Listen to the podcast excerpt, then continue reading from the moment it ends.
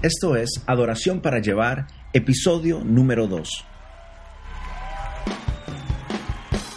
Adoración para Llevar es un podcast semanal dedicado al tema de la adoración. Mi meta es poder ayudarte a acercar tu corazón al corazón de Dios para que así tu vida pueda reflejar una vida de adoración, pasión y enfoque. Mi nombre es Jonathan Ávila y hoy vamos a hablar de cómo disfrutar el momento de la alabanza. Para muchos, el momento de la alabanza es un tiempo grato y de deleite, pero para otros es un momento no tan gratificante por diferentes razones, como el estilo de música, el volumen, la calidad de sonido o la persona que está cantando. Como líder de alabanza, yo sé que esto puede influenciar la experiencia de adoración de una persona pero es mi opinión que en su mayoría la verdadera razón por la cual no disfruto el momento de la alabanza es por mí mismo. Me refiero a tres aspectos en mi personalidad que si no los sé manejar puede afectar mi relación con los demás y en este caso puede afectar mi relación con Dios. Estoy hablando de las emociones, los sentimientos y el estado de ánimo. Estas tres cosas juegan un papel importante en cómo me relaciono con mi prójimo, pero también cómo me relaciono con Dios. Estas tres cosas afectarán nuestra experiencia de la alabanza de una manera positiva o una manera negativa. Debo decir que estas tres cosas, las emociones, los sentimientos y el estado de ánimo, están estrictamente conectadas de esta forma. Nuestras emociones determinan nuestros sentimientos, y nuestros sentimientos determinan nuestro estado de ánimo. Si las emociones es el principio de esta cadena, definamos primero lo que es emoción. Debo decir que este tema de las emociones es muy complejo y vasto, al punto de que existen diferentes teorías y conceptos de lo que es las emociones. Pero creo que esta definición es sencilla y concisa.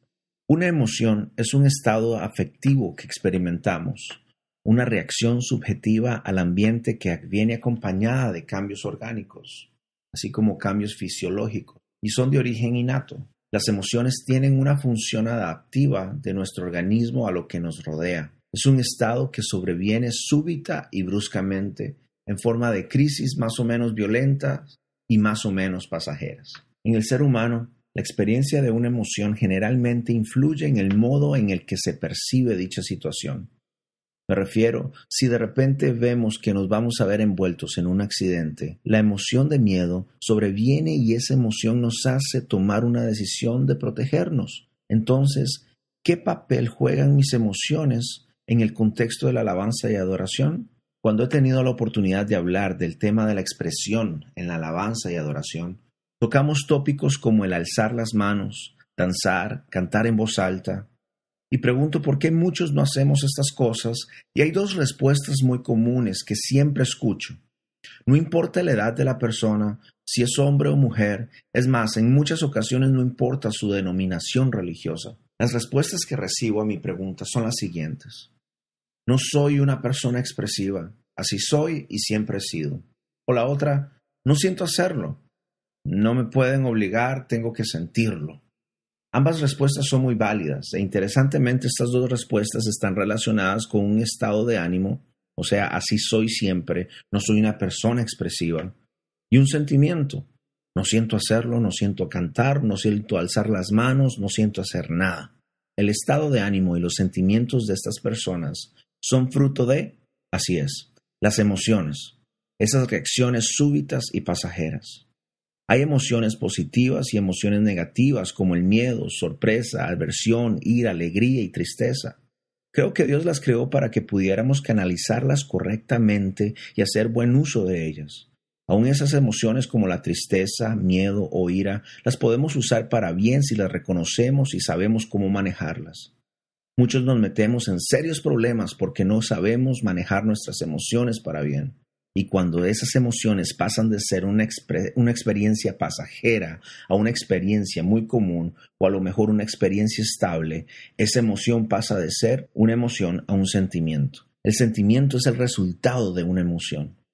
Esa persona que no siente cantar, no siente alzar las manos, no siente participar en la alabanza, es porque alguna emoción o emociones están dominando su entorno y no saben cómo canalizarlas. Y esas expresiones de alabanza son motivadas usualmente por la emoción de la alegría, por ejemplo. Pero si cierta persona que es motivada por la emoción de la tristeza, ira o adversión, pues es lógico que no va a sentir expresar su alabanza. Por esa razón hay que tener cuidado con nuestras emociones. En el área de la psicología, a este cuidado o conciencia de nuestras emociones se le llama inteligencia emocional. Esta capacidad para reconocer sentimientos propios y ajenos y la habilidad para manejarlos nos ayudará a poder canalizarlos hacia una alabanza expresiva. El salmista estaba muy consciente de sus emociones en el siguiente salmo. Escúchelo. Como el ciervo brama por las corrientes de las aguas, Así clama por ti, Dios, el alma mía. Mi alma tiene sed de Dios, del Dios vivo. ¿Cuándo vendré y me presentaré delante de Dios? Fueron mis lágrimas mi pan de día y de noche, mientras me dicen todos los días, ¿dónde está tu Dios? Me acuerdo de esas cosas y derramo mi alma dentro de mí, de cómo yo iba con la multitud y la conducía hasta la casa de Dios entre voces de alegría y de alabanza del pueblo en fiesta. ¿Por qué te abates, alma mía, y te turbas dentro de mí?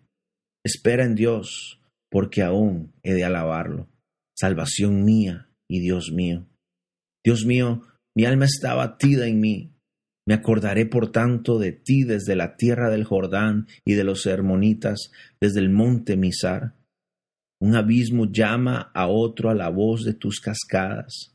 Todas tus ondas y tus olas han pasado sobre mí. Pero de día mandará Jehová su misericordia, y de noche su cántico estará conmigo, y mi oración al Dios de mi vida. Diría Dios, roca mía, ¿por qué te has olvidado de mí? ¿Por qué andaré yo enlutado por la opresión del enemigo? Como quien hiere mis huesos, mis enemigos me afrentan diciéndome cada día, ¿dónde está tu Dios? ¿Por qué te abates, alma mía? ¿Y por qué te turbas dentro de mí? Espera en Dios, porque aún he de alabarlo, salvación mía y Dios mío. Wow, es evidente que en ese momento el salmista estaba pasando por un momento lleno de emociones, como la tristeza pero aún en medio de esa emoción supo cómo canalizarla al punto de poder dar una expresión de alabanza y dar lugar a la esperanza y consuelo en Dios. Cuando sabes manejar tus sentimientos adecuadamente, podrás entonces tener un estado de ánimo positivo. El estado de ánimo no es una situación emocional, es una situación prolongada, se diferencia de las emociones, en que es menos específico, menos intenso, más duradero y menos dado a ser activos por un determinado estímulo o evento. Anteriormente estuvimos hablando de dos aspectos internos, o sea, de las emociones y los sentimientos. Pero de estas emociones, de estas cosas internas, va a florecer el estado de ánimo. El estado de ánimo es el fruto externo de tus sentimientos. El estado de ánimo de la persona va a afectar la expresión de la alabanza. La palabra expresión tiene que ver con el efecto de expresar algo sin palabras, o sea, expresiones faciales, corporales. Ahí es donde entra el alzar las manos, danzar, gritar, cantar en voz alta, sonreír, etcétera, etcétera, etcétera.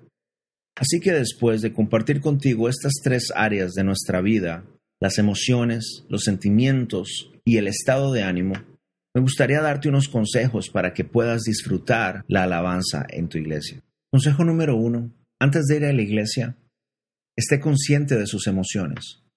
Identifique la emoción. Siéntese y tome atención a sus sensaciones físicas y sus pensamientos. Trate de ver si puede darle un nombre a esa sensación. Consejo número dos, recuerde que esa emoción es pasajera. En la vida vamos a tener experiencias tristes, nos vamos a enojar, pero usualmente el motivo de esas emociones pasan. Consejo número 3. Recuerde que sus emociones son afectadas por el ambiente. Mire con quién está pasando tiempo. ¿A qué personas usted le está dando su tiempo y atención y aléjese de ellos? Consejo número 4. Tome un tiempo de oración. La Biblia dice, confesaos vuestras ofensas unos a otros y orad unos por otros para que seáis perdonados. Y dice, la oración del justo puede mucho. Consejo número 5, llegue temprano a la iglesia. Muchas veces no disfrutamos de la alabanza porque llegamos tarde y corriendo. El llegar tarde crea un ambiente de ansiedad y enojo y esto no nos pone en la mejor actitud para alabar a Dios. Consejo número 6, comprométase a alabar a Dios. Muchas veces los hechos preceden los sentimientos.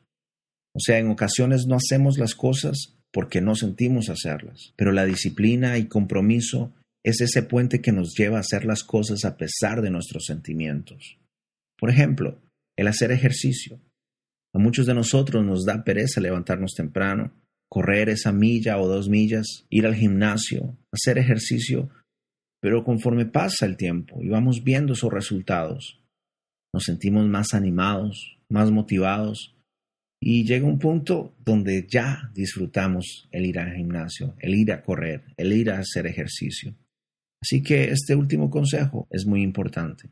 Comprométase a alabar a Dios. Bien, así que, ¿qué opinan de este tema? De cómo disfrutar el momento de la alabanza en tu iglesia. Me gustaría saber tu opinión. ¿Qué consejos tú nos podrías dar de cómo disfrutar el momento de la alabanza? ¿Qué es lo que haces tú para prepararte?